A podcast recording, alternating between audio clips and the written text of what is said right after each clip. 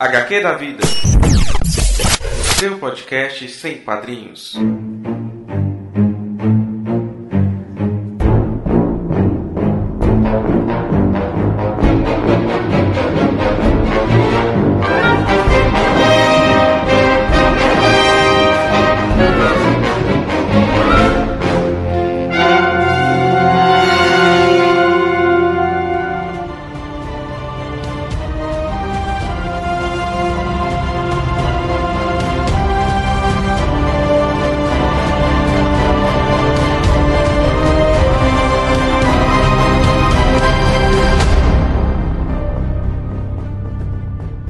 Pessoal, aqui é Dan Carreiro e hoje eu estou com a minha amiga Bia para fazer essa introdução desse HQ da vida maravilhoso, que é o HQ da vida número 25. Olá pessoal, como o Dan já falou, eu sou a Beatriz Santos e hoje a gente está aqui para entrevistar o Amiel Modesto e o tema de hoje é muito importante e interessante que a gente fale, que hoje é sobre intersexualidade. Então, pessoal, curtam aí o programa e ao final a gente vem com as indicações, com os beijinhos e com comentários. Temos muitos comentários dos programas passados, ok? Então, se liga na entrevista e logo logo, beijinhos e comentários.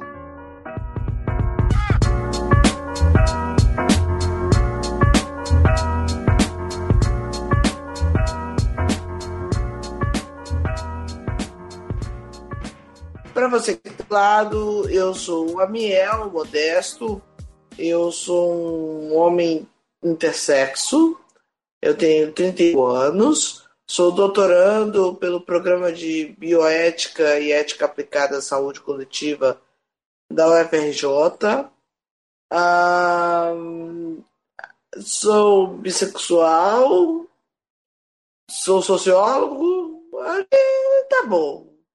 Falar tudo não, senão a gente fica aqui até amanhã de manhã. Mas, Mas acho que dá para você entender um pouquinho quem sou eu, né? Então, assim, a... o motivo de eu estar aqui é falar sobre a questão da intersexualidade. Você que está aí do outro lado deve estar pensando aí, o que, que é isso? Então, o hermafroditismo é uma palavra que eu acho que você já deve ter ouvido. Acho que é muito mais comum do que intersexualidade. O hermafroditismo era o nome antigamente usado para a questão intersexo. Né? E a questão da sexualidade, ela pode ser compreendida como uma variedade de condições que possibilitam que o indivíduo é, tenha um corpo que está fora do de normal ou, fora daquilo que a biologia espera logicamente de um corpo humano. É, podem ocorrer nos, nesse caso é, essas comorbidades ou condições por influências da questão genética uh, ou pode ser também pela questão hormonal, gonadal, né? Uh, e isso vai se revelar em pelo menos 41 de, tipos de corporalidades. Então, a intersexualidade é uma coisa que infelizmente está invisível, ela não tem é, muito conhecimento, pelo menos na sociedade brasileira, ela é pouco falada. A gente tem um brasileiro vai falar sobre a na do hemafroditismo, que para nós hoje, como movimento intersexo, essa palavra é uma palavra pejorativa, porque ela remete à ideia uh, de dois sexos num corpo seja é, estritamente funcional, uma coisa que na intersexualidade não existe. Né? Não há como você ter dois sexos que sejam plenamente funcionais. Isso pela biologia medicina, né? Então, é, contando um pouquinho a história, eu sou uma pessoa intersexo, portador de genitália ambígua. Quer dizer que quando eu nasci, não dava bem para entender que tipo de genital era o meu. Na verdade, ele é uma mistura do masculino e do feminino, né? Não sei se vocês sabem, vocês estão aí do outro lado. O processo de reprodução humana começa com o óvulo. O óvulo é a maior célula do corpo humano e essa célula ela é quem vai dar origem a toda a forma, né? junto com o espermatozoide, ela vai dar origem ao corpo humano. Até pelo menos a segunda semana, todos os corpos são meninos. Mas por causa da, uh, do recebimento da mãe, é, através da mãe, né? de hormônios, esses hormônios vão estimular, tornar este óvulo em algo ou masculino ou feminino. Vai depender muito da questão hormonal e da própria junção é, corporal, no caso, né? O material genético do homem e da mulher, eles se unem pela via sexual e aí para formar esse corpo que é o corpo que é visto pela medicina normal, mas hum. que para nós intersexuais nós vemos como normal. Fale. Entendi. É, essa questão do que é normal é, tem muito também a ver. É, a medicina, historicamente, pega tudo, qualquer corpo não normativo, né? E, e inclui dentro do rol de patologias. Existe um movimento de despatologização da intersexualidade? Sim, existe um movimento, é um movimento muito pequeno ainda, uhum. é, mas uh, há entre os intersexuais no Brasil e fora do Brasil a ideia de que a intersexualidade não é uma normalidade, não somos anomalias. Nós acreditamos que nossos corpos é, que estão presentes em sociedade, presentes na biodiversidade, e nós não deveríamos como anormais. Né? Então, há sim um movimento entre nós para a busca da despatologização da intersexualidade. O que na nossa sociedade, infelizmente conservadora, é, a gente sabe que ainda vai ter bastante. É um processo que nós estamos começando, né? Então é uma luta para, é uma luta que uh, tem ganhado vulto nos últimos 20 anos e no Brasil nos últimos dois anos.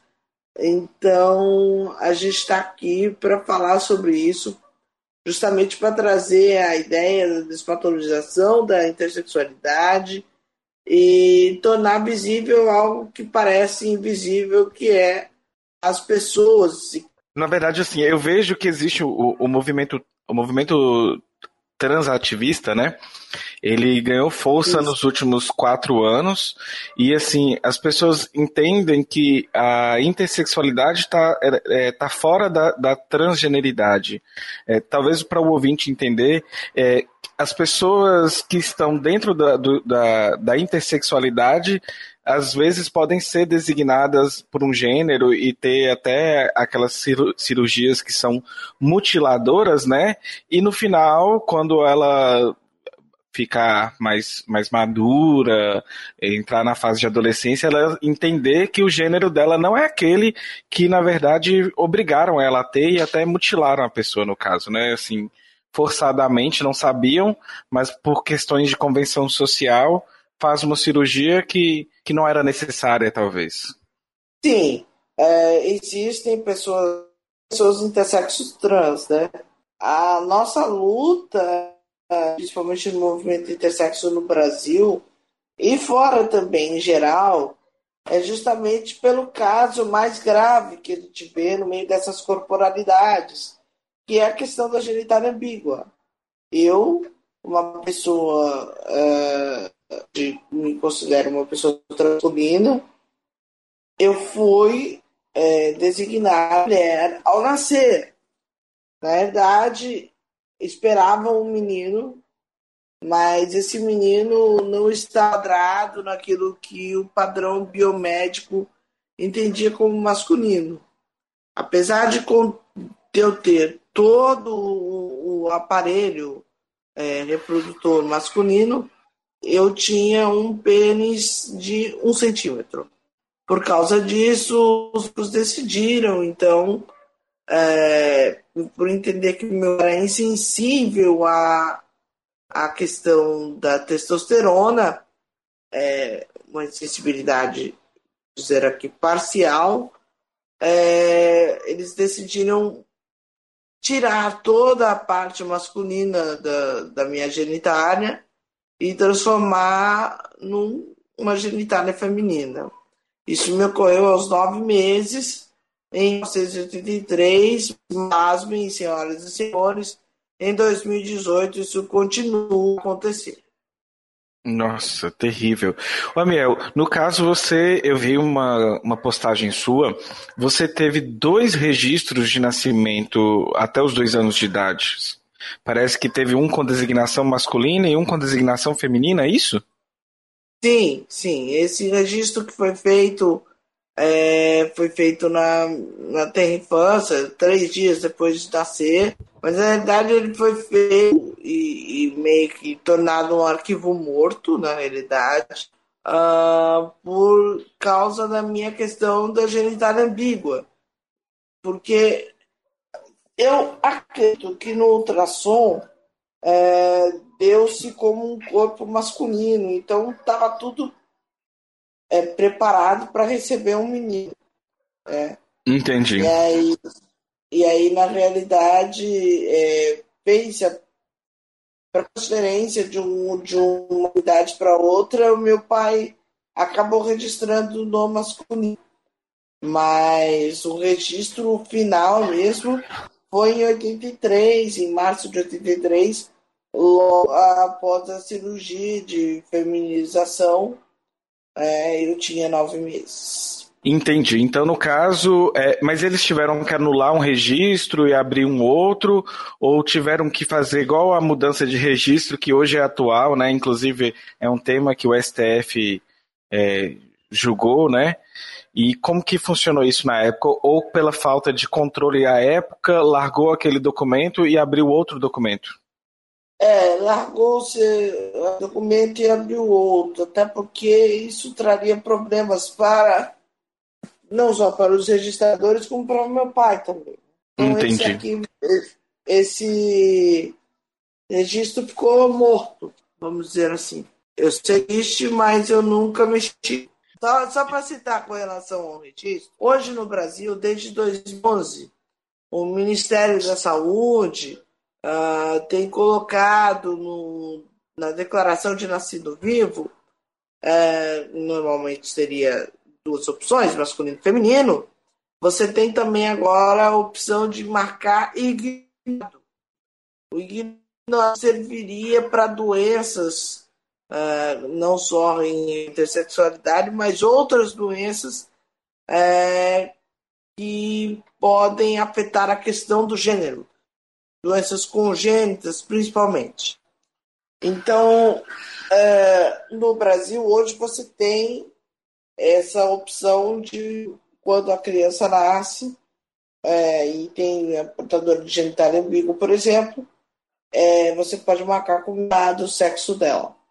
É uma coisa que na minha época não existia. Então quer dizer que existe essa via aí para poder, como um guarda-chuva. Mas e se essa pessoa, no caso, chega aí na puberdade, se identifica, fala, se identifica com o gênero masculino ou feminino, e ela que, quer fazer essa retificação? Ela, é, no caso, agora, como existe essas, essas possibilidades de retificações de documentos, aí não, não há problemas, né? Então, aqui no Brasil, a gente ainda não tem um ordenamento foi feito pelo Ministério da Saúde, a declaração de nascido vivo não tem nenhum ordenamento com relação a como se comportar, por quanto tempo você vai fazer isso, né? Quanto tempo a pessoa vai ficar com o, o ignorado no sexo. Entendi. E a gente, uma questão também que é a questão que os próprios cartórios não entendem né? Então eles só entendem as duas outras opções, ou é masculino ou é feminino. Então, que já é o problema de binariedade é... nosso, né? Exatamente. É, uhum. É, a, gente, eu, como presidente da Braz, tive ah, na semana passada presente num evento do Ministério dos Direitos Humanos com relação ao registro. E a gente pediu lá é, um, um, encaminhamento para que começasse com o CNJ para que a gente vê, para que a gente possa ver como que o ignorado vai funcionar, o ordenamento para isso, ver por quanto tempo e tal, para ver como que vai ficar o registro das pessoas intersexo ao nascer, né? Uhum. Então, talvez aí, eu acho, é, a binariedade em si já é um problema, né? A gente já entrevistou aqui uma, a Hugo Naski, ela se identifica como não binária. Então, é, a gente vê que, a lei para acompanhar a, as pessoas ainda é muito, muito devagar e, as e causa sofrimento, né? Então, infelizmente, não está sendo diferente com pessoas intersexuais. É. Amiel, eu, eu, eu, eu, até assim, já para a gente entrar um pouco na sua história e depois a gente cruzando com um pouco com o que, como está o movimento intersexual hoje, é, como que as pessoas estão se posicionando politicamente em relação a isso, como que também até funciona dentro da sigla LGBT e como vocês se sentem abraçados ou não. Mas antes eu acho interessante a gente ir pela, pela trajetória da sua história enquanto criança, né? Aí você foi designado ao nascer, acabou que, que depois, nove meses depois, te designaram como mulher. Como que foi essa infância para você, assim, e, e, ter essa vivência forçada, né, num gênero no qual você não se identifica? Então, estar no gênero feminino sem saber o que era a feminilidade é, sempre foi uma complicação para mim. Eu digo isso porque é, eu acabei sendo induzido a tomar hormônio feminino, é, aquela coisa para que, que, o meu, meu corpo pudesse ter formas né, que favorecessem a feminilidade, ou seja, seios, é, o corpo mais redondo, né? Estar nesse lugar sempre foi um lugar complicado para mim porque não me sentia bem no feminino. A feminilidade não me contemplava completamente. Então, até nas roupas mesmo. É, eu tinha problemas sérios com a minha mãe com relação às roupas. Ir ao shopping para roupa, para mim era uma dificuldade.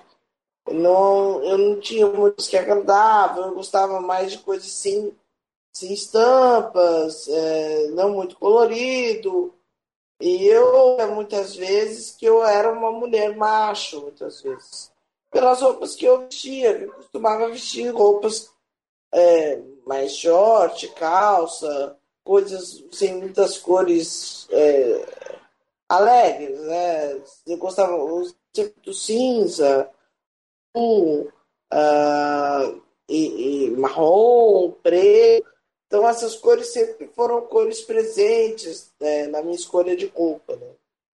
Então, assim, quando eu ia ao shopping, tinha que experimentar vestido, com babado, saia. Era uma coisa que não me agradava.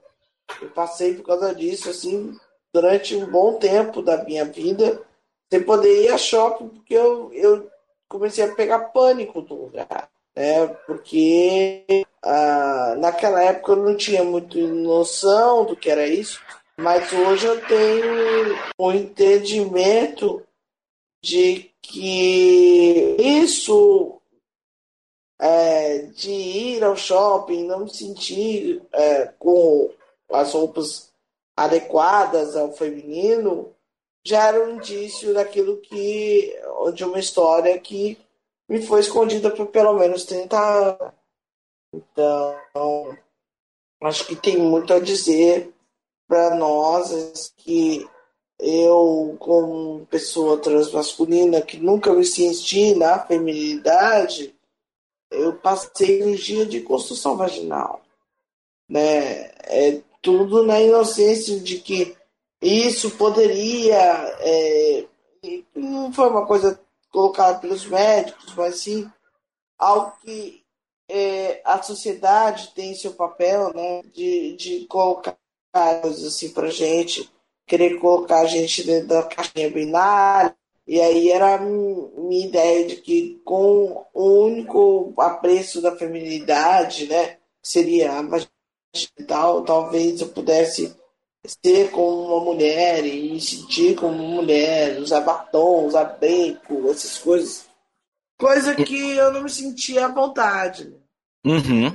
É, eu ia te perguntar agora é, qual era a idade que você é, te contaram, né, sobre este processo da infância e como que foi esse processo. E aí você me disse que, na verdade, só aos 30 anos que você veio saber que você era uma pessoa intersexual. Sim, eu descobri isso por acaso, quando eu peguei uma carta é, endereçada à minha mãe, uma carta vinda do hospital, do Instituto da Criança, em São Paulo, e incentivava a amiga, a gente começou a pesquisar sobre o que era isso. Né? Caso a carta dizia que eu era portador da síndrome de sensibilidade andrógenos, que é uma das causas, uh, um dos estados da intersexualidade nos corpos. Né?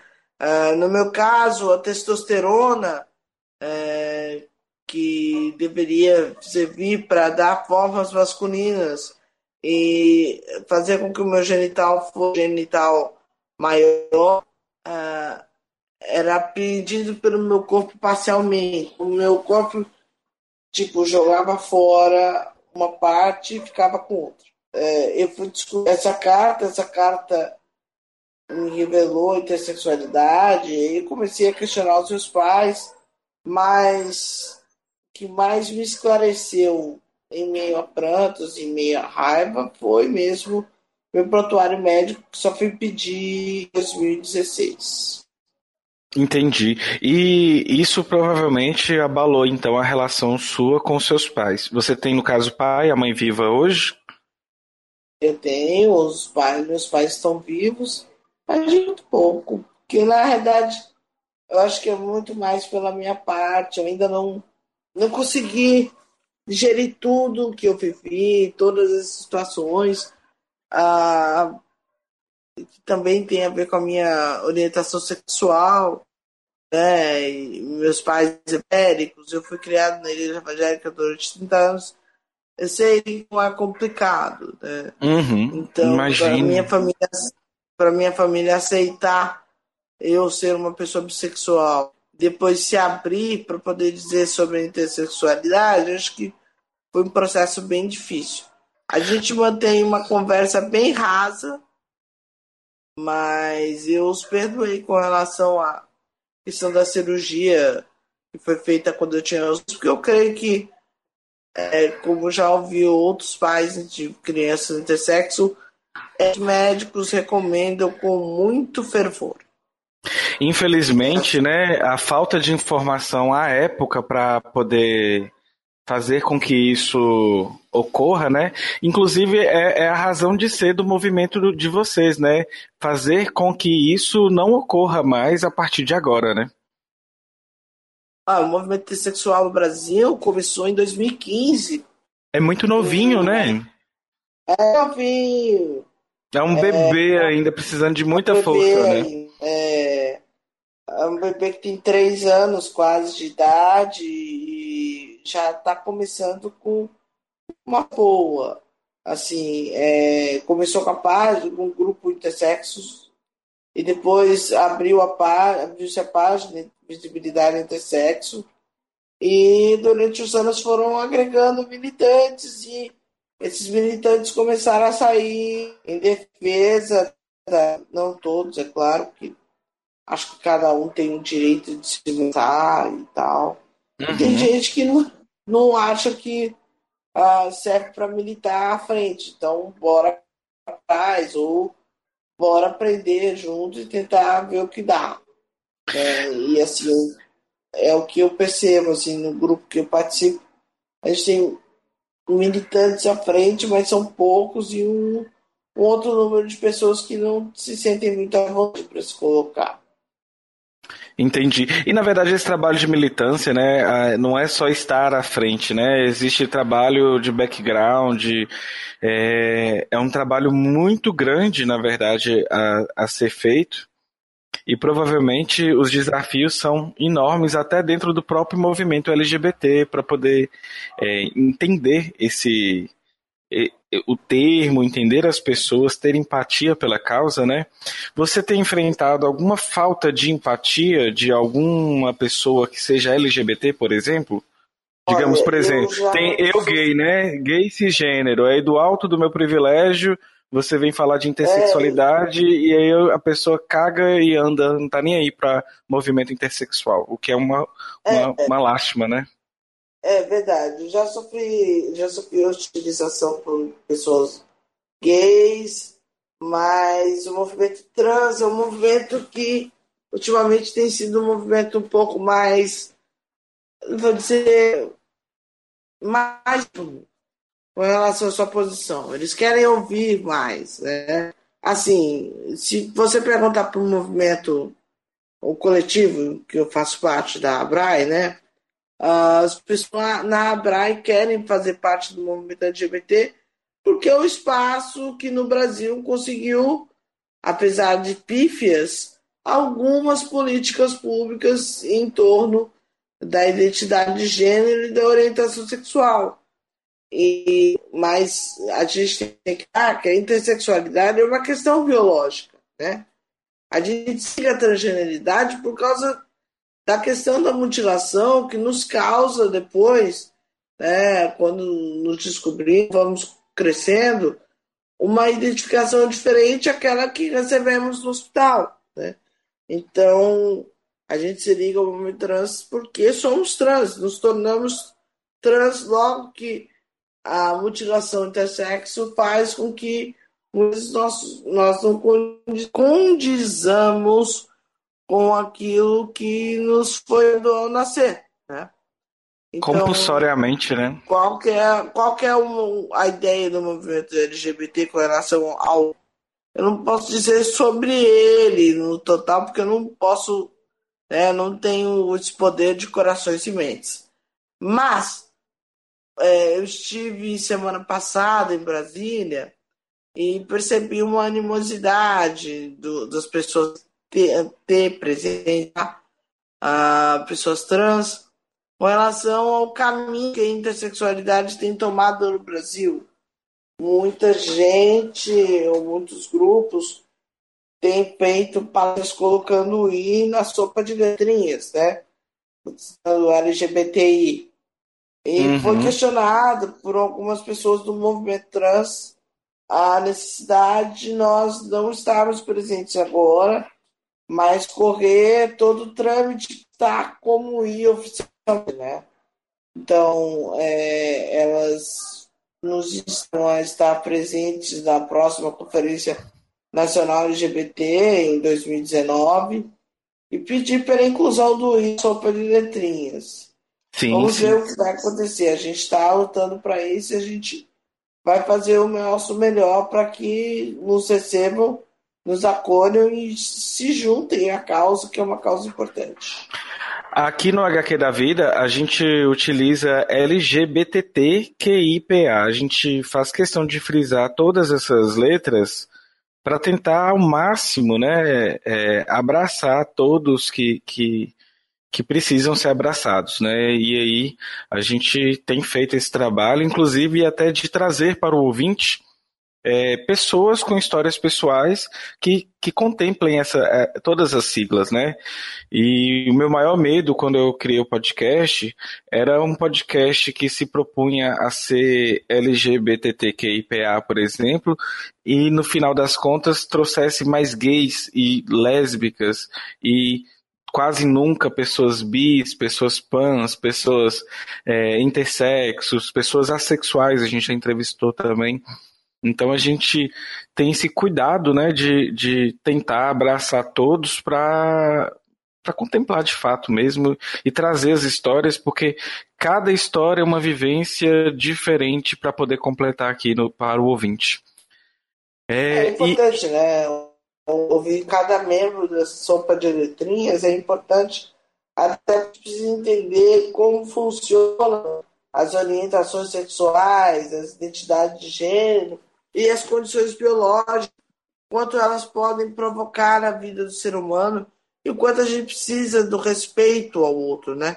Quanto a gente precisa do respeito àquilo que é diferente, porque ah, não adianta ser do movimento trans ou do movimento LGBT e, por exemplo, ignorar a existência da intersexualidade, né? Ah, apesar de ser uma questão é, biológica, eu acho que estar junto à, sopa de letrinhas é importante, passo que a sopa de letrinhas ocupa no Brasil. Ele tem sim o acesso a políticas públicas que, uh, se estivermos sozinhos, não teremos. Né?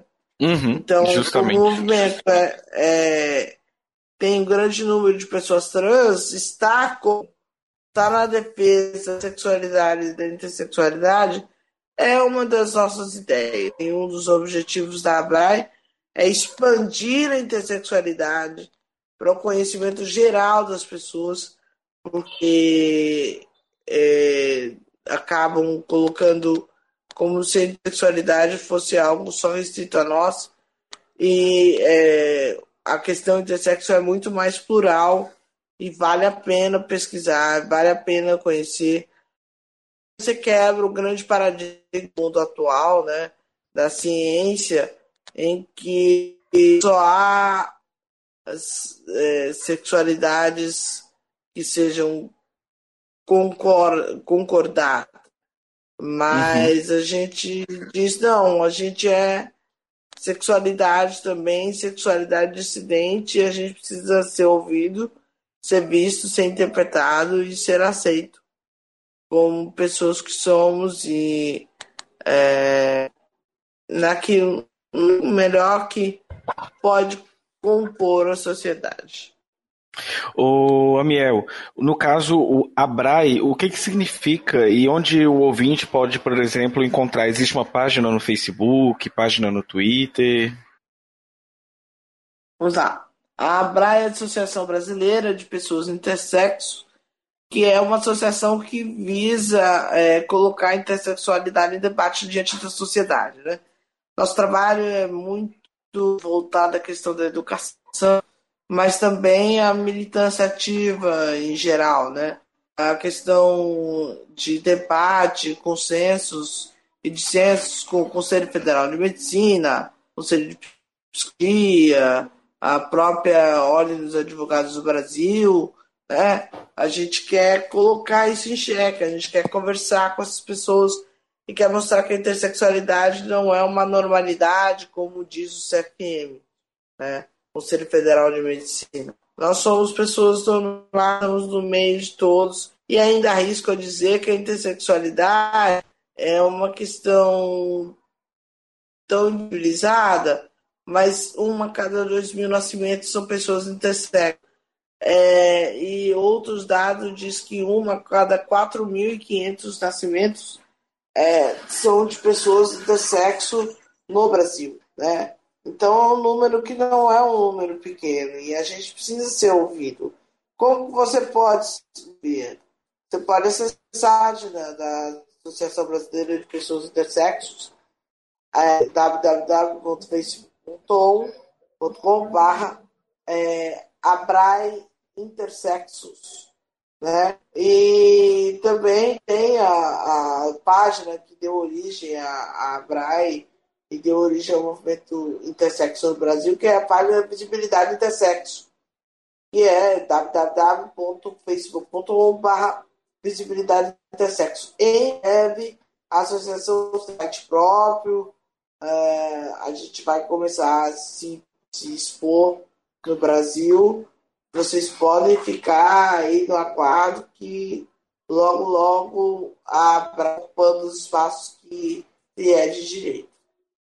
E o bacana é que, na verdade, eu já era seu amigo no Facebook, mas eu procurei aquela página é, e aí, através da página, o próprio Ernesto nos conectou, porque eu não sabia que você era intersexual. Eu imaginava que, que era um, um homem trans, mas não sabia da condição intersexual. E depois eu comecei até a perceber pelo, pelas postagens o quanto que você fala sobre a, a, a visibilidade intersexual.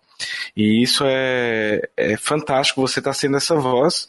E uma coisa que eu ia te perguntar, você sendo doutorando, e assim, né, é, a, nós não sabemos de outras pessoas, pelo que você diz, parece que temos um grande número de pessoas que são intersexuais, mas talvez nem saibam da sua intersexualidade, né? Mas eu estava pensando aqui no caso, vocês sendo doutorando e a gente ainda não sabendo dessa visibilidade toda que tem para pessoas intersexuais, talvez você vai ser o, é, o primeiro doutor que é uma pessoa intersexual, no caso? Sim, eu serei o primeiro doutor intersexo deste país, falando sobre intersexualidade e identidade de gênero. Né? É, e, e o, o, objeto de estudo seu é sobre isso também, né? É. Meu trabalho é, volta-se para a questão intersexo, objetivando colocar para a biomedicina a necessidade de observar cirurgias doadoras intersexo tendo um paradigma que é o paradigma da identidade de gênero. Ou uhum. seja, para que mutilar corpos infantis, né? Quando você não sabe ainda qual é a identidade de gênero que aquele indivíduo é, terá, né? Fazer uma cirurgia até os dois anos é arriscado não saber se aquele corpo intersexual que foi cirurgiado na sua maioria para o se ele vai corresponder àquilo que foi, lhe foi colocado. Então, uhum. acho que é, a nossa maior luta que a Brain campo no Brasil é a proibição das cirurgias intersexuais no Brasil, reconhecimento do sexo ignorado, a cação do sexo ignorado é, na declaração de nascido vivo, e estamos buscando um ordenamento, né? Uh, ainda estive semana passada conversando com o Ministério dos Direitos Humanos para fazer um encaminhamento ao CNJ para que uh, crianças intersexuais possam ter um não ter a marcação de gênero é, nos seus registros de nascimento.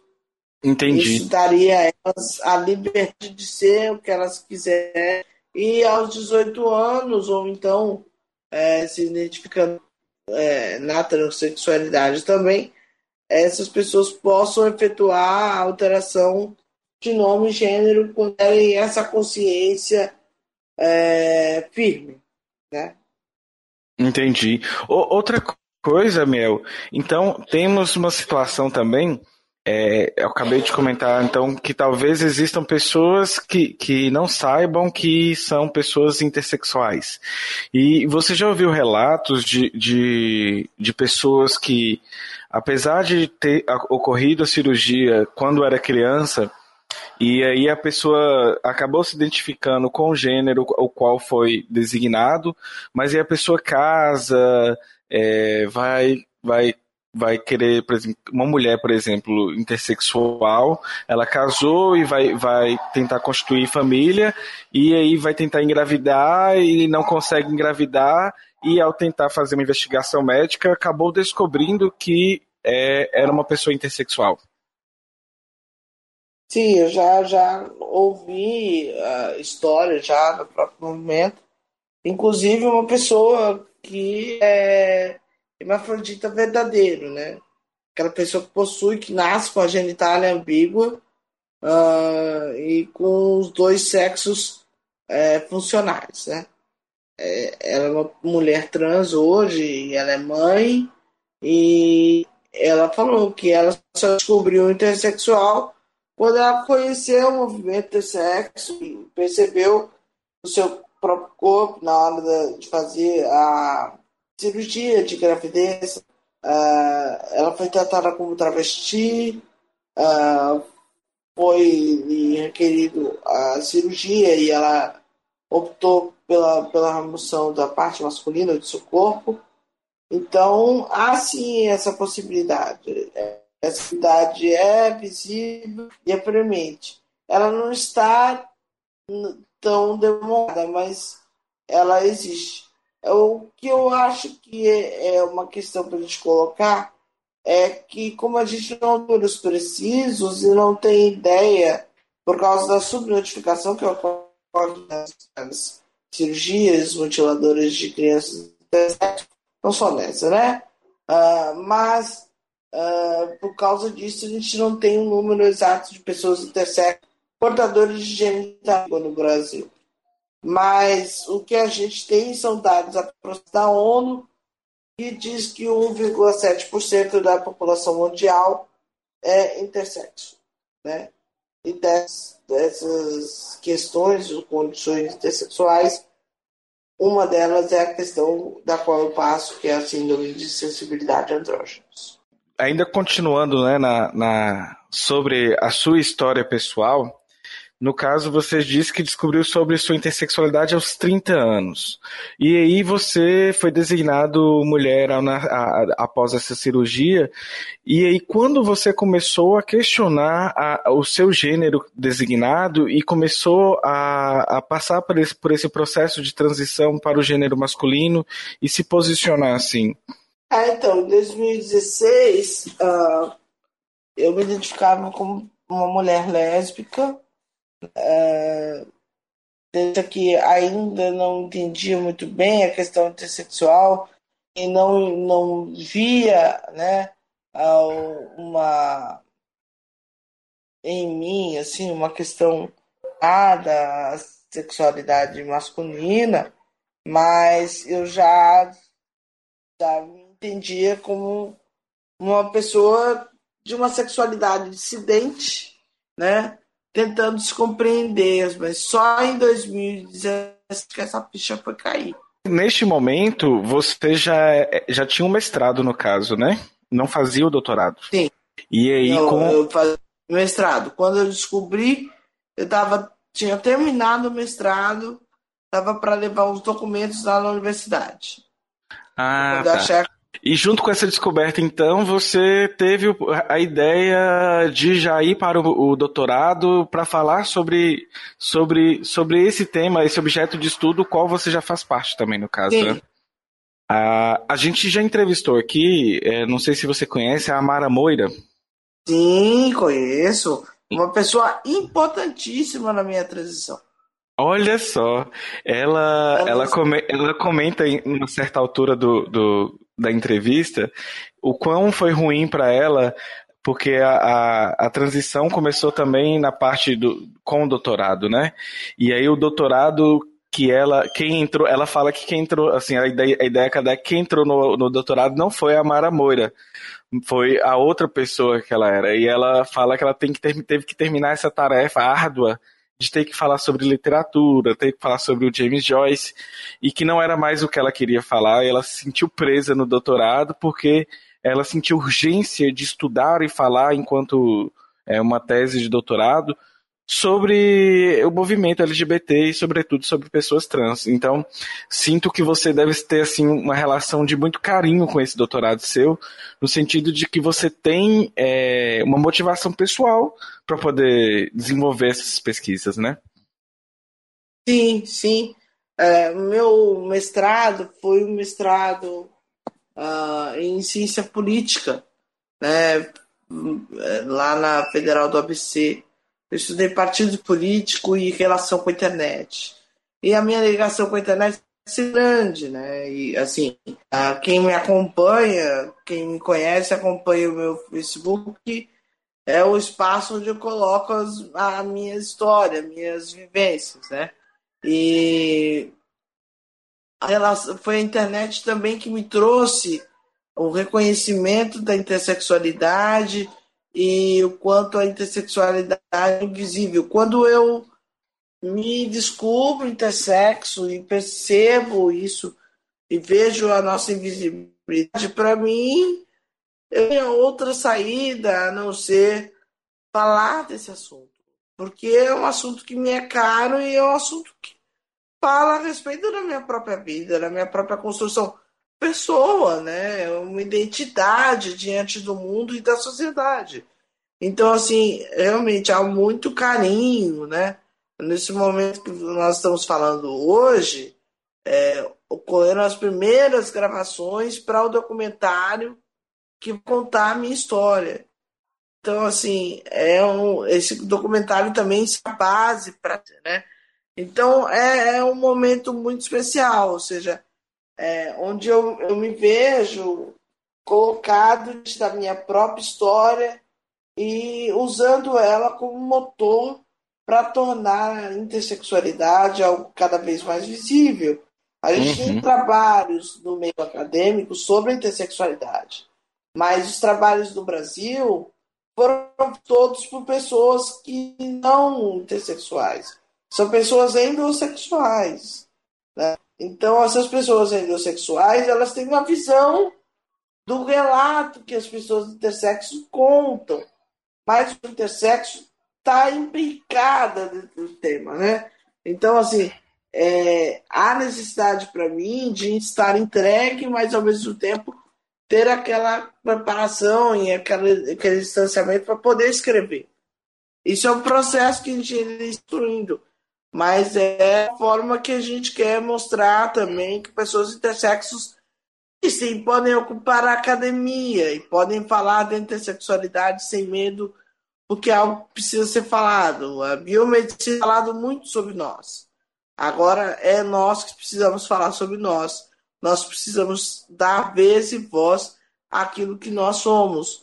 E somos pessoas trans, somos pessoas intersexo, somos pessoas que estão aí para fazer a diferença e para cutucar com as nossas sexualidades, dizendo: olha, o binarismo morreu, amigos. Precisam olhar para pelo menos 41 tipos de corporalidades. Olha uhum. que a heterossexualidade compulsória não é mais compulsória assim. Vocês tentam, mas vocês não conseguem torná-la compulsória.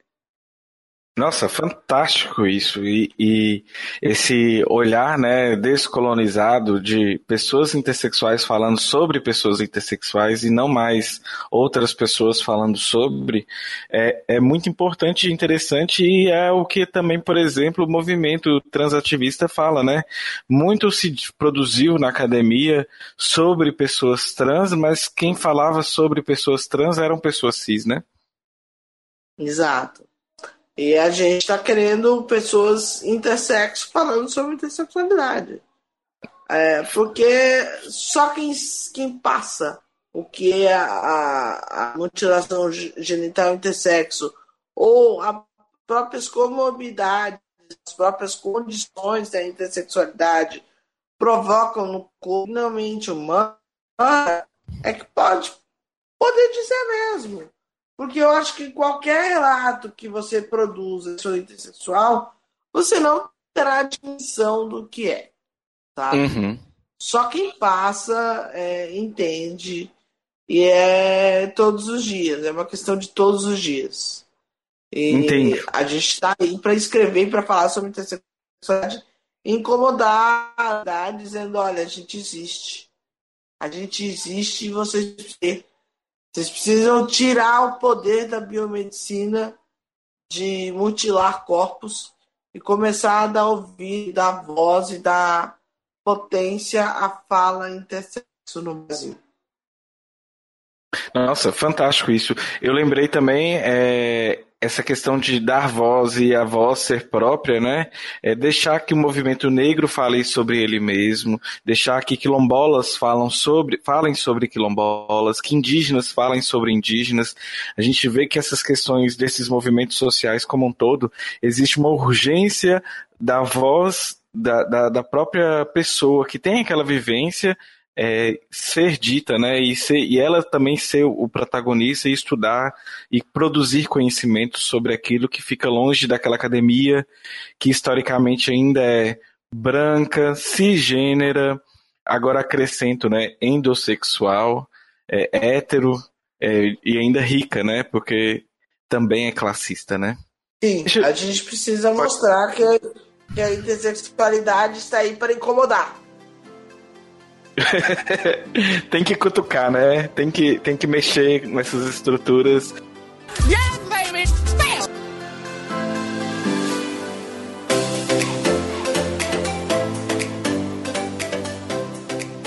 Então, você disse, né, que até os 30 anos se entendia como uma mulher lésbica e aí você teve é, começou a entender sobre a sua transgeneridade e também sobre a sua intersexualidade por meio de uma investigação a partir da, da carta que você é, encontrou.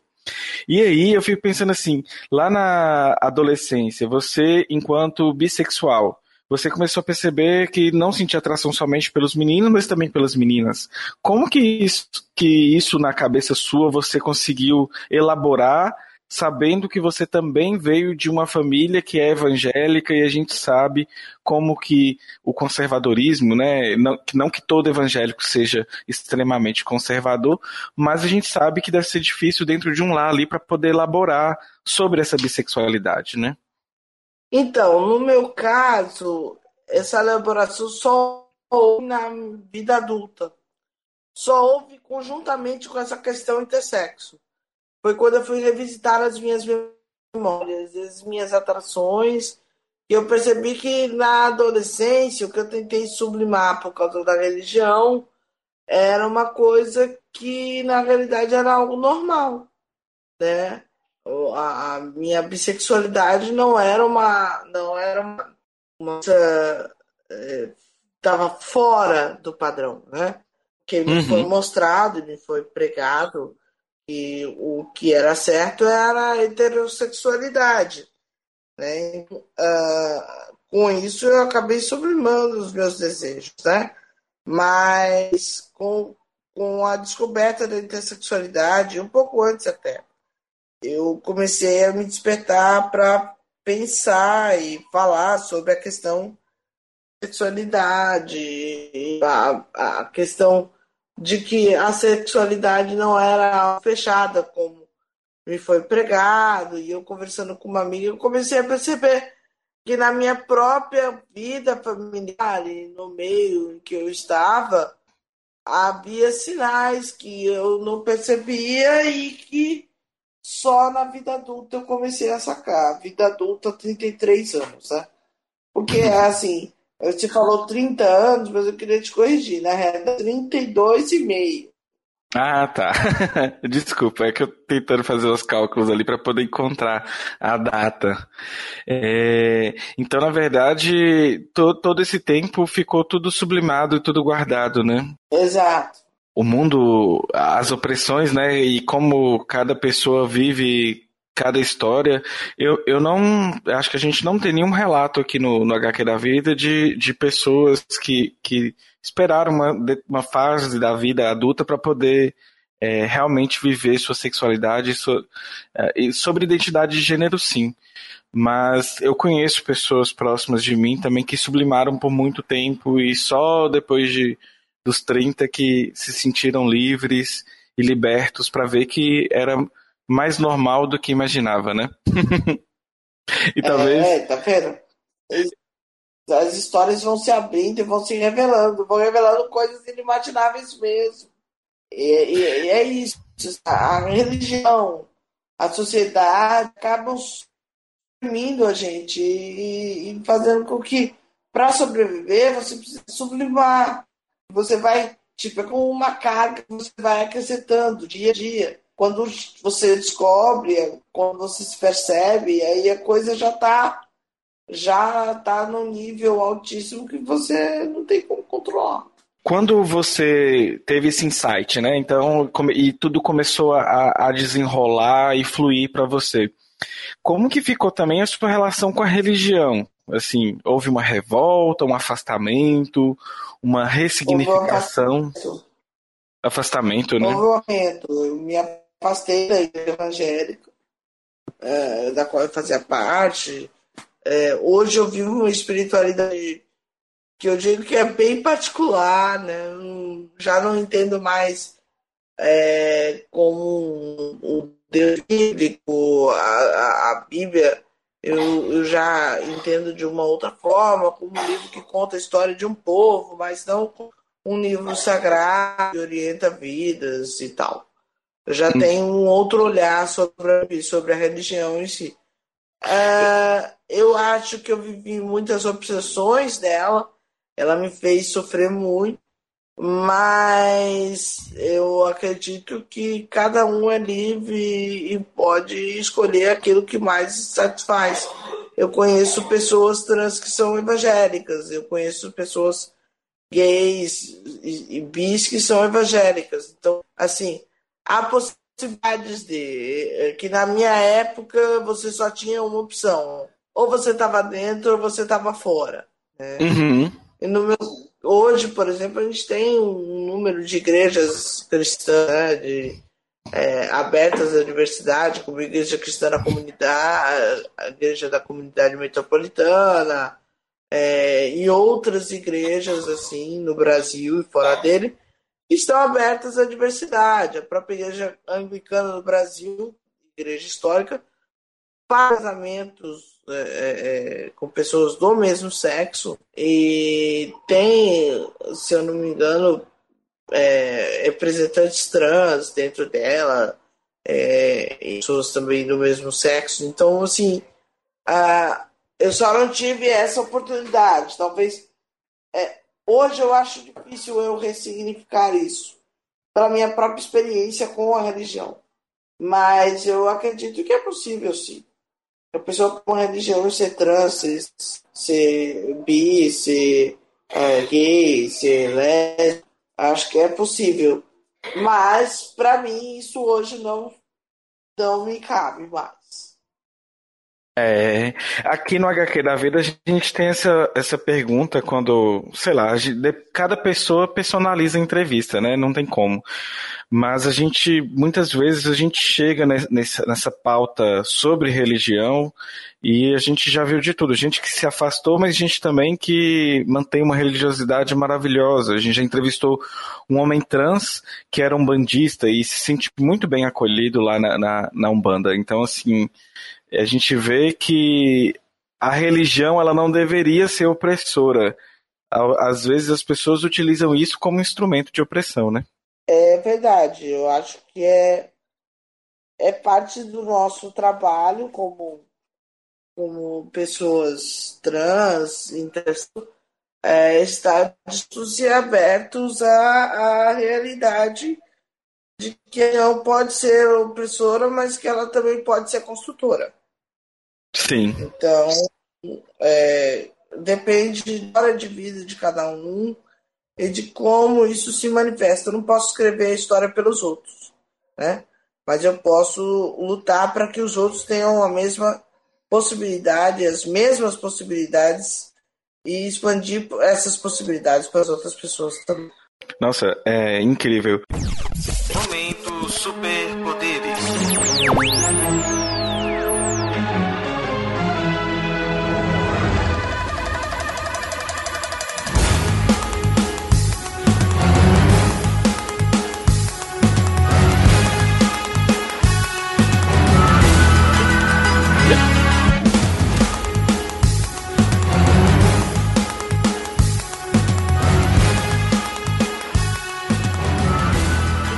A gente chega, né, numa altura daqui do programa que a gente faz uma perguntinha surpresa para os nossos convidados. E assim, é uma pergunta que não é muito é, escabrosa e nem muito difícil, mas é, tem muito a ver com a temática que a gente utiliza do programa que chama HQ da vida, né? E a ideia é que as pessoas, os convidados LGBTs, possam. É, são nossos super-heróis do mundo LGBT, né?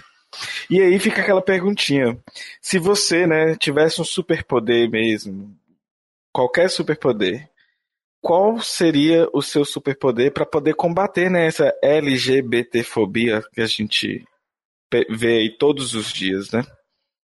Olha, esse, eu, eu, eu gostaria de ter o poder de fazer as pessoas ver o mundo como eu vejo. Dar a elas a, o mesmo poder uh, de ver o mundo como eu vejo. Acho que isso talvez abriria os olhos para a gente viver a pluralidade e a diversidade como a vida se apresenta. E muitas pessoas recrudescem e acreditam que o mundo só está voltado ao binário e quando a gente tem um mundo que é muito mais mais ampliado do que isso. Esse poder seu é ótimo. É, mas é, a gente nem, nem tudo que a gente quer a gente consegue, né? a gente tá Olha, o seu poder, ele é um misto de, de, de, ficção com realidade, porque o trabalho que vocês fazem aí no Abrai já é, é, é uma manifestação desse poder, né? E, e, devagarzinho vai construindo aí essa, essa visão de ver o outro pela, a partir da perspectiva do outro, né? Com empatia. Enfim, meu querido, a gente já chegou em mais de uma hora de entrevista, né? Infelizmente, eu poderia ficar conversando com você horas e horas, que eu acho que, que teríamos muita coisa para poder falar sobre intersexualidade, sobre o movimento intersexual, sobre sua história pessoal. Mas é, é, é a hora chata, né? Que é a hora de, de finalizando o programa. É hora de dar tchau. É hora de dar tchau. Mas assim, eu queria que você pudesse deixar uma mensagem para o nosso ouvinte, né? E também, caso você queira que eles te encontrem nas redes sociais que você tem, deixar o, o, o nome que você que eles podem te encontrar para poder entender um pouco sobre o que, que é intersexualidade. Olha, eu, eu agradeço aí a oportunidade de poder estar aqui no HQ da Vida falando sobre intersexualidade, né? A gente, a gente não pode deixar de é, dizer que nossa invisibilidade ela faz com que crianças todos os dias sejam operadas a revelia da sua própria olha, da sua própria é, identidade, né, de gênero e a própria sexualidade em si. É, essas crianças não têm o mínimo espaço e papo diante de um, uma cirurgia aterradora que faz com que seus corpos sejam mutilados se você não tem outras opções. Então, a nossa luta no Brasil é essa, para que a intersexualidade seja visível, para que ao mesmo tempo ela se torne algo desprezado, que não seja visto como uma aberração, uma anomalia, mas como pessoas normais, presentes viventes de verdade. E assim, o que eu posso dizer para vocês informem-se. Acessem www.facebook.com.br visibilidade intersexo www.facebook.com.br abraintersexo a página Miel Vieira no Facebook e também a gente tem é, o, o blog né, que é indeterminade.wordpress com esses locais podem ter contato comigo, com a minha militância, minha história e poder juntos para falar sobre intersexualidade e tornar a intersexualidade cada dia mais visível. É isso aí. Eu... eu vou linkar todos esses endereços que você colocou e vou colocar no site da postagem do episódio. Quem quiser entrar, basta entrar lá no nosso site e conferir também. E eu gostaria também de agradecer ah, o, o Ernesto, né, por fazer aí a conexão que já existia, pelo menos nas redes sociais, entre você e eu, para a gente poder falar um pouco sobre sua história, sobre intersexualidade. Achei muito bonitinho a forma e, e carinhosa que, que ele se referiu a você. Então, fica aí também o, o meu agradecimento a ele e, enfim, né? É sempre bom. Ernesto é nosso presidente na ABRAE. Foi ele que me, me atendeu. Maravilhosa. Me atendeu pela página, depois pelo perfil pessoal e a gente continuou proseando aí. Pessoa fantástica, que foi um prazer ter, tê-lo conhecido. Bom, beleza. Muito obrigado, até obrigado breve. mesmo. Até breve. Até breve.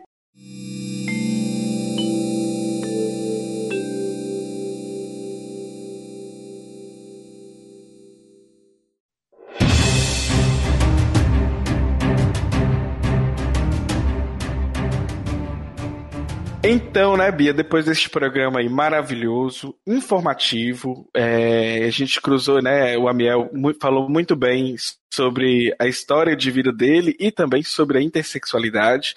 E aí nós vamos para as indicações. A indicação que eu tenho hoje, pessoal, é a seguinte. É, para gravar o HQpedia passado, inclusive eu gravei, né, Bia, sozinho, sem Cid, sem Bia, sem Aline, sem todo mundo, né?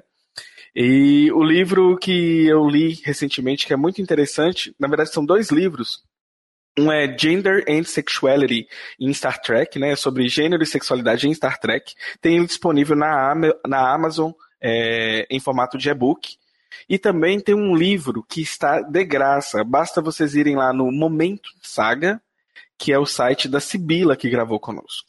Lá tem as duas versões do, dos livros, tem as duas edições, na verdade. Não, não é as duas edições. Os dois volumes. Isto, não estou sendo confuso, desculpem. É porque tem o Universo Desconstruído 1 e o Universo Desconstruído 2.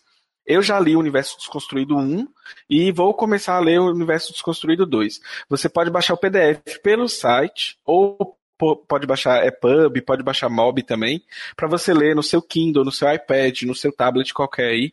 E aí é muito interessante. Os plots das histórias são fantásticos. Então, assim, é, aproveita, tem contos da Sibila também lá no, no, site dela que estão a 99 centavos, menos de 4 reais também, então vale a pena aí e fica essa indicação. Então, ir no site Momento Saga, baixar os livros Universo Desconstruído 1 e Universo Desconstruído 2. As ilustrações, a ilustração da capa do Universo Desconstruído 2, quem fez foi a mesma pessoa que fez a identidade visual do HQ da vida, que é o Theodore, o lindoso do Theodore. Então, curtam essa indicação. E quem gosta de Star Trek e gosta de estudar sobre gênero e sexualidade, por que não então ler um livro sobre gênero e sexualidade em Star Trek, ok? Pra quem, assim como eu, é a louca dos livros, ter livro gratuito assim na internet pra gente poder baixar aí com conteúdo bacana é sempre muito bom. Até eu vou correr lá no Momento Saga e vou baixar para começar a ler também. E outra coisa que eu achei bacana nas indicações é essa indicação do gênero e sexualidade em Star Trek.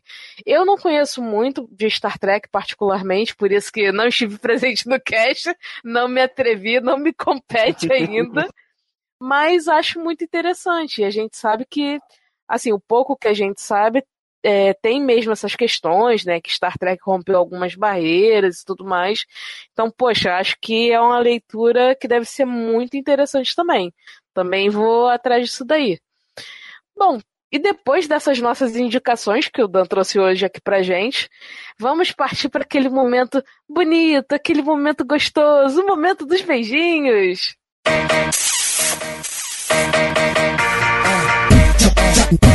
Um beijo pra quem é DJ, um beijo pra quem é MC, um beijo pra quem é do bem, um beijo pra travesti.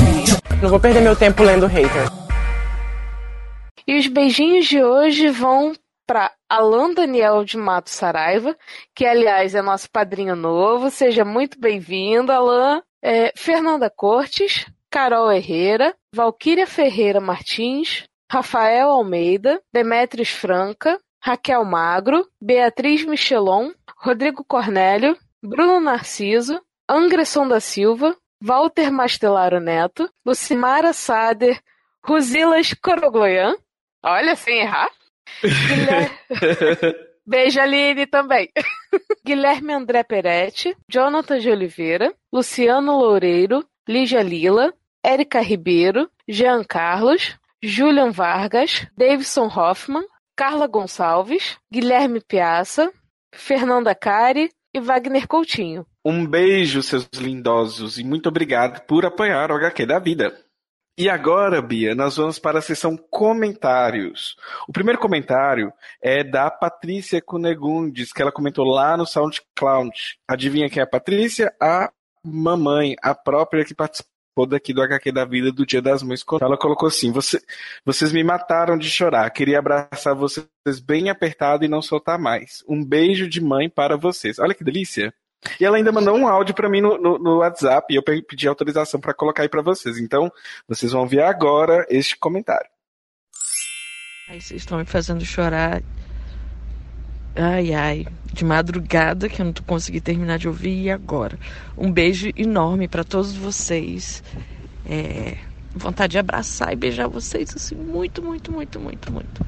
Obrigada é, pelo episódio, foi lindo. Beijo.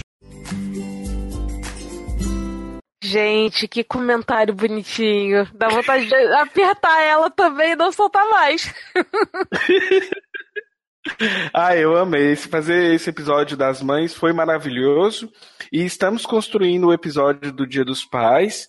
E adivinha só, com apoio e ajuda de quem? Das mães. Só essa semana já apareceram para mim três pais é, direcionados pelas mães do, do grupo, do coletivo, né? Mães pela Diversidade. Então, gente, quem puder ir colar nesse coletivo, ó, é supimpa, é nota 10. Ah, Dan, isso que eu ia te perguntar. Que bom que apareceram pais já pra participar, cara. Tava preocupada.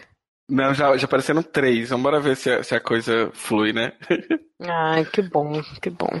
Inclusive, Bia, é assim, o meu maior medo de fazer o programa do Dia dos Pais é porque a gente sabe que masculinidade é uma coisa muito tóxica. Né? Esses homens, às vezes, muitas vezes, né, é, homens héteros, cisgêneros, falar sobre a, a, um filho LGBT é muito difícil. A gente vê que tem mães abertas para isso, é não que não existam pais, viu, gente? Mas pelo fato de ter masculinidade tóxica, o medo de, de, se expor, de ir num podcast falar sobre isso, eu não sei, assim, eu, eu não tenho boas referências para falar sobre isso. Então acaba que eu fiquei com muito programa, mas a, a coisa tá fluindo, então estou, estou, como é que fala? Feliz com o feedback aí que temos e, sobretudo, da ajuda das mães pela diversidade. Com certeza, é muito importante, até para a gente ajudar a reforçar que tem pais que se prontificam a falar também e o quanto isso é benéfico para todo mundo, né? Sim, olha que legal. Bom, e a gente queria deixar aqui também mais alguns beijos para os podcasts Olhares e o Entre Fraldas, que recomendaram o episódio do HQ. E além disso, a gente tem também o comentário do Cláudio Correia, que é o nosso amigo lá da Cracóvia e que mora na Austrália. Ele falou o seguinte: Menino, esse podcast devia ser uma obrigação. Me apaixona em cada episódio. Ai, que comentário legal, Cláudio. Muito obrigada pelo feedback. Que fazendo inveja com a gente de viajando pelo mundo com seu boy. Um beijo, querido. e aí, lá no Facebook, na página do Facebook, a gente tem os seguintes comentários. Jardel estava ouvindo o episódio do Dia das Mães e comentou: Estava jantando no RU, ouvindo este programa e comecei a chorar enquanto comia. Comia. Tinha uma pessoa sentada na minha frente que veio perguntar se estava tudo bem. Tracinha também, né? a gente tem também o comentário do Rodrigo Cornélio. Ele disse o seguinte: Cara, esse episódio ficou maravilhoso. Me emocionam muito com o trabalho de vocês tempo corrido para participar mais, mas estou sempre acompanhando. Inclusive, comentei sobre dois episódios de vocês. No nosso episódio que vai ao ar amanhã, se tudo der certo. Há de dar tudo certo, Rodrigo. E. né? Porque a gente sabe que o podcast é, é fogo, mas vai dar tudo certo. Então, comentei sobre dois episódios de vocês no nosso episódio que vai ao ar amanhã, na parte de comentários, quando falamos sobre privilégios e lugar de fala. Muito obrigado. Muito obrigada a você, Rodrigo. Valeu e valeu por comentar no programa de vocês também. E, pessoal, o episódio saiu, viu? Quem quiser, vai lá no feed do Entre Fraldas e confira o episódio. Assim, essa semana foi muito boa que a gente salvou esses comentários, né? O programa tá saindo hoje no dia 10 de junho, mas na verdade é esses comentários foram feitos é, final de maio, provavelmente foi final de maio. Então vocês confiram, inclusive, também o Olhares Podcast, porque nós fomos citados e fazendo correlação com o programa deles lá. E aí, pessoal, tem também o comentário da Valkyria Martins. Colocou assim: gente, que episódio lindo. Eu não sou ninguém na sigla do LGBT, mas eu acompanho o trabalho de vocês para me tornar um ser humaninho melhor. E me emocionei com a história de vocês e das mães que contaram suas histórias. Eu tô aqui para dizer o quanto o podcast é lindo, necessário e que vocês são maravilhosos. Um beijo enorme no coração deles. Ai, que lindosa! Ah, a Valkyrie está no nosso no nosso grupo também do, do Telegram. Ou eu estou fazendo a, a confusão, como é muito comum eu fazer, né? é... sabe. Sei. No site tem um comentário também da Karina Hirata, que é episódio mais lindo da podosfera. Os depoimentos das mamães arrasaram. Beijos, beijos, Karina, que também, se eu não me engano, fica dando RT na gente lá no Twitter. Um beijo, sua lindosa. E também tem o um comentário do Superlusão que disse o seguinte sobre o episódio de Star Trek. Esse episódio foi maravilhoso. Não tem exclamação suficiente para descrever, só sentir. Orgulho metamorfo. E aqui, gente, realmente ele colocou várias exclamações para marcar o que ele tá querendo. Obrigada, um beijo. Um beijo, Luzão. É, e, gente, é, o Luciano Loureiro ele também colocou adotando a Dora Aventureira para a minha vida. Paro e penso. Beijo, meninis. Eu só não lembro de qual episódio que é este comentário dele, mas eu coloquei aqui porque Luciano Loureiro sempre está comentando e é também nosso padrinho, né? E agora, pessoal, nós vamos ler um comentário que foi um puxão de orelha. Olha só. Nós temos um padrinho, que é o Davidson Hoffman Cedres, e ele fez esse comentário aqui que eu vou ler para vocês, que é um puxão de orelha, porque o Davidson, ele é uma pessoa pansexual. Ele... Então, gente, vim aqui dar meus dois centavos sobre o episódio. Infelizmente, não gostei e explanar, explanarei por quê. Isso ele comentando no grupo dos padrinhos do HQ da Vida. Aí ele falando, falando sobre o que foi dito no cast, foi falado sobre as diferenças e como cada pessoa se identifica, mas no final vocês jogam tudo no mesmo conceito. Basicamente é dito que o pan é o novo bi e que esse é o entendimento que se tem hoje. Sério, de onde tem essa informação isso? Me chateou também a diferença de tratamento para esse termo em relação a outros HQs de sexualidade, onde em outros foi tomado todo o cuidado para explicitar as definições, configurações e diferenças de cada uma. Neste foi tudo misturado, e na minha visão isso é um desserviço, pois vai causar mais confusão em quem busca se entender bi ou pan. E digo isso por experiência própria. Agora falando da minha experiência sobre o tema. Me defini bi por anos, porém nunca me senti adequado à sigla e demorei muito a entender o que eu era. E só ano passado o mundo PAN me serviu como forma de quem sou. Então não digam que o PAN é bi porque não é. Ao dizerem isso, vocês confrontam todo o entendimento que levei anos para ter. E por último, só porque existem similaridades, é errado dizer que são a mesma coisa, pois existem muitas diferenças, inclusive até no preconceito e tratamento que já recebi quando me dizia bi e hoje que me identifico como pan. E o preconceito mudou tanto de pessoas héteros quanto de pessoas do Vale. Triste porque esperava ouvir coisas diferentes. Tive o sentimento que foi tratado de forma leviana. Aí, ouvinte, a, a, esse foi o primeiro comentário do Davidson, né? Aí a gente é, criou uma discussão bacana dentro do grupo do, do, do, padrinhos do HQ e também ele levou essa discussão para o, o, Telegram, que também foi muito bacana. Aí, quando ele, a gente teve esse feedback, a gente foi verificar assim, nossa, será que a gente escorregou mesmo e, e acabou fazendo um desserviço e ficamos preocupados, assim. E aí, ao discutir com o Davidson e tudo mais, a gente foi tentando entender onde estava mesmo o ponto que, de incômodo dele. Então, basicamente foi o seguinte: durante o programa, a gente tentou, né, é, estabelecer o que, onde se encontrava as, as onde tinha as semelhanças entre ser bi e ser pan, até mesmo porque o material de pauta que nós, nós tínhamos, o material da pesquisa feito para a pauta, é, nos mostrava o que, é, onde estavam as diferenças de fato, né, e onde estavam as semelhanças, e a gente buscou trazer isso com muito carinho, com muito cuidado. Ao final, a gente achou interessante, tinha uma listagem de, de opressões sofridas por pessoas bissexuais e que, na verdade, é, eram opressões que, que, inclusive, envolvia até falta de políticas públicas de saúde. E aí a gente optou em ler essas, essa, essas, essas, essa, fazer essa listagem né, de, de, de situações, porque elas também poderiam servir para pessoas pansexuais. E assim, a gente pede desculpa o Davis, mas assim, em momento nenhum a gente quis dizer que bi e pan são a mesma coisa. A gente tentou traçar um histórico, a origem do movimento bi, que é dos anos 60, o, o do movimento pan, que é final da década de 90, início dos anos 2000. A gente não quer colocar tudo no mesmo balaio, mas a gente também quis trazer a informação que o coletivo bissexual traz. Porque, historicamente, o, o coletivo bissexual, como a gente explicou lá no programa, tem toda essa história do movimento bissexual e deles ressignificarem esse movimento bissexual, que provavelmente deve ter sido até uma resposta ao movimento pansexual, que olha que delícia, né?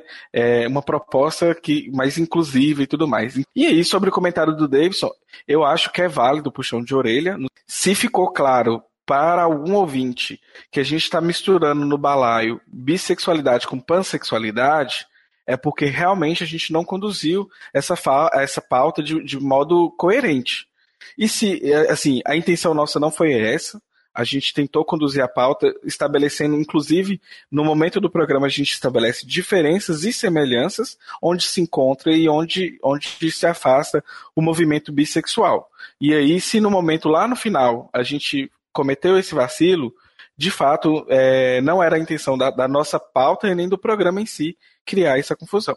Enfim, e em julho, vocês vão ouvir o próprio Davidson falando conosco, que eu acho que vai ser muito mais fantástico e esse bate-papo vai ser muito mais rico ainda para a gente poder trazer, né, separar essas diferenças entre o que é bissexualidade, pansexualidade e qualquer pessoa, onde você se encaixar, né, gente, tá ok, tá valendo, é, o que tem que, que ter mesmo é a gente não cagar regra para o que você, enquanto definidor da sua sexualidade, está sentindo neste momento. Então, pessoal, depois dessa puxada de orelha aí que a gente levou do Davidson, e aí vocês vão conferir depois com o próprio Davidson, porque a gente vai gravar é, provavelmente agora no mês de junho, para apresentar para vocês o programa no mês de julho. E aí nós vamos nós vamos destrinchar mesmo, né, essas dúvidas que existem enquanto a CEBI ou CEPAM. E se a gente é, realmente está causando confusão, e se a gente precisa redefinir este programa, fazer tipo pansexualidade versão 2.0 do HQ da vida, eu acho interessante também quem tiver é, é, links, né, pra gente, é muito interessante pra gente fazer uma pesquisa, acrescentar na pauta e regravar por exemplo, pontuando, igual a gente veio pontuando diferenças e, e, similaridades, talvez focando mais nas diferenças e onde se separa mesmo o que é bissexualidade e pansexualidade. Eu amo que vocês enviem link, links pra gente, volta e meia uns amigos, ó, oh, eu vi isso e é a cara do HQ, e geralmente aparece muito no Telegram, no Facebook, então, nosso e-mail tá aí, que é hqdavida.gmail. Por favor, mande pra gente que a gente quer melhorar, viu? Não, pois é, Dan, eu concordo contigo e acho muito válido mesmo. E, assim, quem se sentir à vontade de mandar links pra gente, porque inclusive é, a gente aprende muito com isso também. Porque, claro, a gente faz uma pesquisa, a gente tenta trazer o máximo de informações corretas para todo mundo, mas obviamente também tem alguns casos em que a gente falha. Então, se nesse caso, por exemplo, de bissexualidade e pansexualidade, se a gente falhou em algum momento, não ficou muito claro, passou a impressão errada, a gente pede desculpas mesmo. E aí estamos dispostos a fazer, de repente, um outro episódio 2.0 com mais informação. E acho que, apesar de, de qualquer coisa, assim, de qualquer mal entendido, terminou sendo, sendo bom, né? Porque gerou discussão, a gente teve as questões apresentadas lá pelo David, do, pelo Davidson no Telegram. Isso gerou discussão com outras pessoas, se fez pensar, teve um, um espaço para discutir mais sobre isso. Porque Sim. a gente normalmente não vê uma discussão ampla sobre isso, então é, é ótimo que se faça esse debate, né? Então, Sim. quem tiver links acadêmicos, outros estudos e tal, por favor, mandem pra gente que a gente quer saber mais mesmo. Você sabe o que, é que eu achei gostoso da discussão? Até, assim, o Davidson é muito amigo meu. Então, o, o, porque eu fiquei. Primeira coisa que eu fiquei preocupada é de ter magoado um colega, é, um amigo, uma pessoa que eu gosto muito, inclusive. Então, é, primeiro ponto foi esse. Segundo ponto, eu falei assim: então agora eu quero que você me explique onde está o erro pra gente entender mesmo.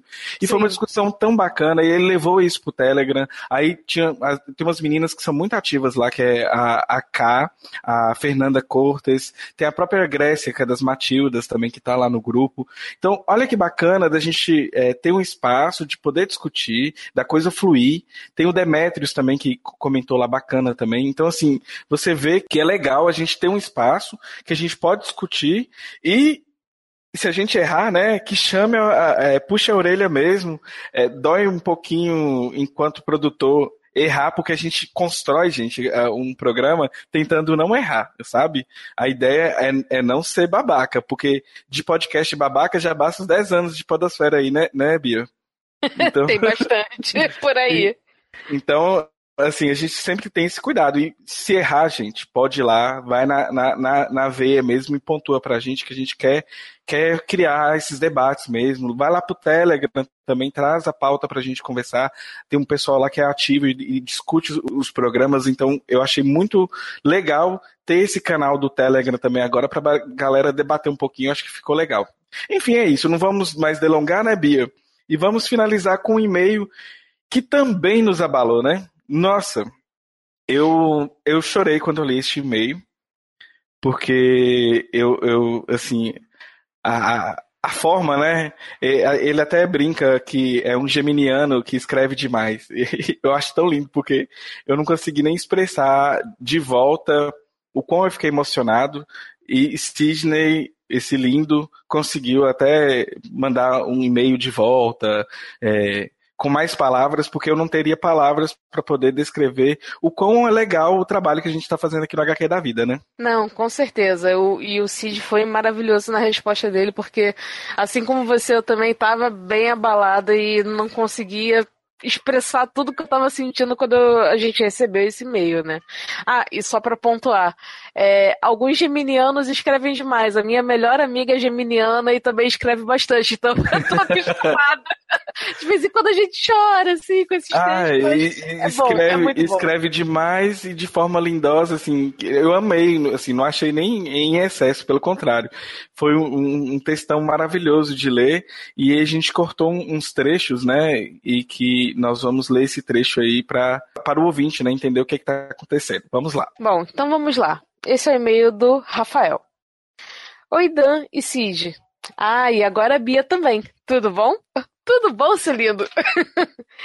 bom, licença pela intimidade, mas quando a gente ouve muito um podcast, parece que viramos amigos dos hosts.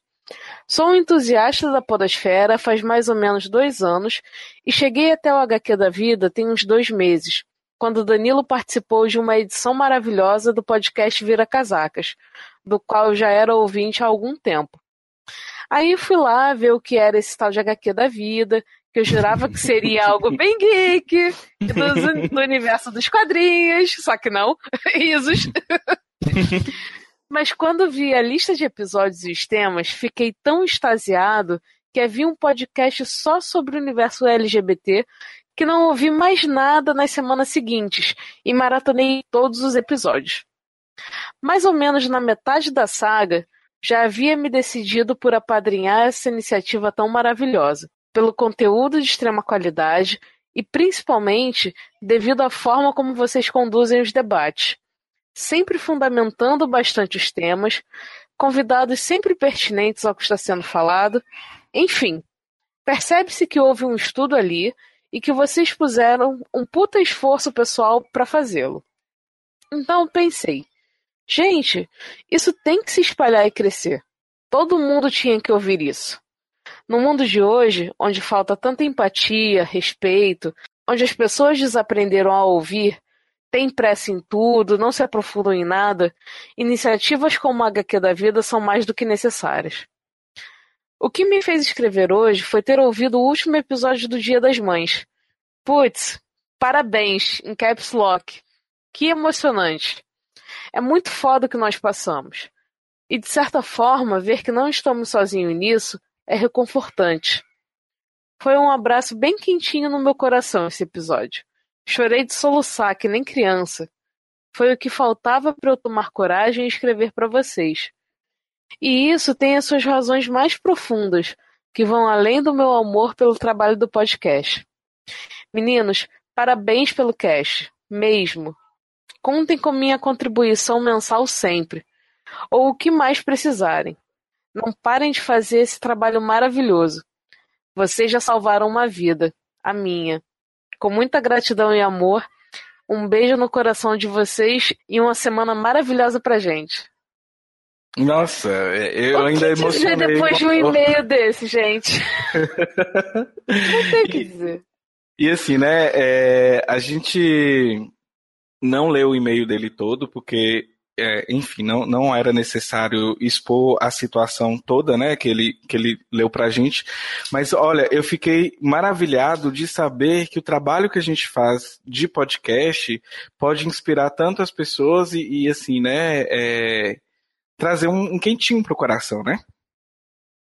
Nossa, isso faz uma diferença tremenda, porque a gente se aventura nessa vida de podcast, às vezes sem muita expectativa do, de se a gente vai atingir alguém, se alguém vai ouvir o que a gente está dizendo, né? A gente, a gente às vezes brinca se alguém está ouvindo as nossas besteiras.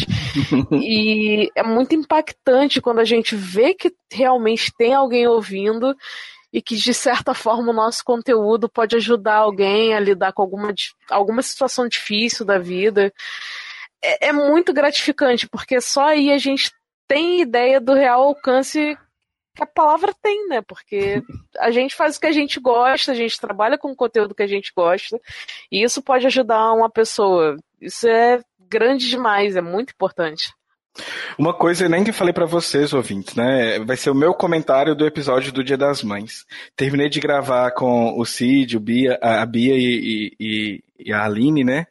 E aí, ao terminar de gravar, eu comecei a passar mal. Meu marido foi aferir minha pressão, minha pressão foi de 15 para 9, assim, de tão. é, o, o- a carga emocional que, eu- que a gente teve que imprimir neste programa para poder gravá-lo e entregar para vocês. Sinceramente, assim, eu acho que eu devo ter chorado isso um pouco no Twitter alguns dias, mas foi uma tortura mental, assim, foi sofrido é, coletar os áudios, foi para mim, sobretudo, despertou altos gatilhos. Às vezes o luto a gente não fica pensando muito nisso. A gente toca a vida porque se a gente ficar pensando muito, a gente às vezes fica meio preso né, no luto, né? Mas tem dia que o luto vem, né? A dor, a dor da perda. E por mais que tenha 11 anos, tem dia que dói como se fosse ontem. Então é mais ou menos isso. Então coletar os áudios, é, conversar com as mães e aquele carinho das mães, assim, nossa, dava, eu, eu, descobri que eu, eu, eu eu faço uma linha fortão na vida, sabe? E aí eu esqueci o quanto que eu sou carente, sabe? E depois, isso tudo trouxe uma carga emocional. E editar o programa depois, porque eu tive que ouvir tudo de novo, sozinho aqui, né? Então foi uma carga emocional muito pesada, mas o resultado, os comentários, é, o número de downloads também foi muito bom. Então eu fico pensando assim, caraca, então assim, eu, eu tirei, fiz com, com amor, né? Fizemos com amor, e que bom que as pessoas gostaram, né? Então, e que bom que as pessoas viram uma mensagem positiva. Então é esse é o nosso objetivo. E é igual também o comentário do Davidson, e o dia que a gente errar, chama atenção, porque a gente quer causar boas emo- emoções e trazer boas informações, né, Bia? É isso aí, Dan. E é aquilo, às vezes a gente erra, mas a gente melhora. A gente sempre tem chance de melhorar, então é, a gente não tem medo disso e se alguém se sentiu ofendido e tal, perdoa a gente, a gente tá lendo mais, a gente estuda mais. E é isso, a gente tenta fazer o nosso melhor aqui todos os dias. E não deixe de mandar feedback, né, gente? Feedback, ele, ele, esse feedback, o, o tanto chamando atenção, quanto também dando quentinho no coração, todos eles são super bem-vindos e a gente ama feedback. Nossa, eu, eu, eu, eu tinha uma sensação estranha quando não tínhamos feedback, porque a sensação era que a gente não estava alcançando ninguém, né, na verdade. Não, exatamente. Feedback é fundamental, né? Pra gente ter um parâmetro de como é que estão as coisas. Se não tiver feedback, nada anda direito, porque a gente não tem o termômetro do que tá acontecendo. Justamente. E por falar em feedback, né, pessoal? Se vocês quiserem mandar e-mail pra gente é hqdavida.gmail.com ou você pode entrar no site que é www.hqdavida.com.br. Você pode ir lá no SoundCloud, que é soundcloud.com.br. Você pode ir no Twitter, que é arroba hqdavida. Você pode ir no Instagram, que é arroba hqdavida. Você pode ir na página do Facebook, que é HQ. Você pode ir no YouTube, que é HQ Podcast. Ou seja, você tem vários lugares para nos encontrar. E você também pode nos encontrar no Telegram. Nós tivemos um probleminha no Telegram esses dias. Tivemos que criar outro grupo do Telegram. E aí eu, eu não tô conseguindo reivindicar ainda o antigo link que era t.me barra HQ da vida. Eu coloquei um provisório lá que tá A da vida, que é H-A da vida. A da vida. Por enquanto. Mas eu espero que eu consiga resolver junto ao Telegram a reivindicação desse, desse link antigo que é HQ da vida, é, t.me barra vida. Quando eu insiro ele, ele coloca que existe, mas na verdade não existe porque eu tinha desfeito o grupo.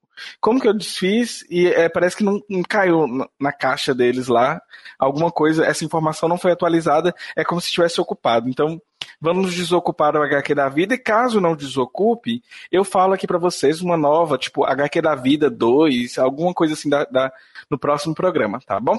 E diante de tudo isso que a gente disse para vocês, a gente vai deixar um tchau e aguardar feedbacks, né, Bia? Isso aí, Dan. Mandem feedbacks, por favor. Falem com a gente no Twitter, no e-mail, onde vocês puderem. Por favor, gente. Um beijinho então e tchau, tchau. Tchau. Beijo, beijo, beijo. Então, pessoal, e se você quiser apoiar este projeto, entre lá no www.padrim.com.br barra HQ da Vida ou www.patreon.com barra HQ da Vida. Ajude a gente. Essa semana mesmo estamos muito felizes Vamos mudar de vinhetas, vamos encomendar algumas artes novas para o site, para as capas dos programas, e isso tudo só está acontecendo por causa de você. Então, muito obrigado, padrinhos, madrinhas e madrinhas do HQ da Vida, e vem você também ser um novo padrinho, madrinha, madrinho do HQ da Vida e fazer parte do nosso lote vago, que é o nosso grupo do Facebook, viu? Um beijo. E lembrando, né, que agora vocês vão ter o famigerado blooper.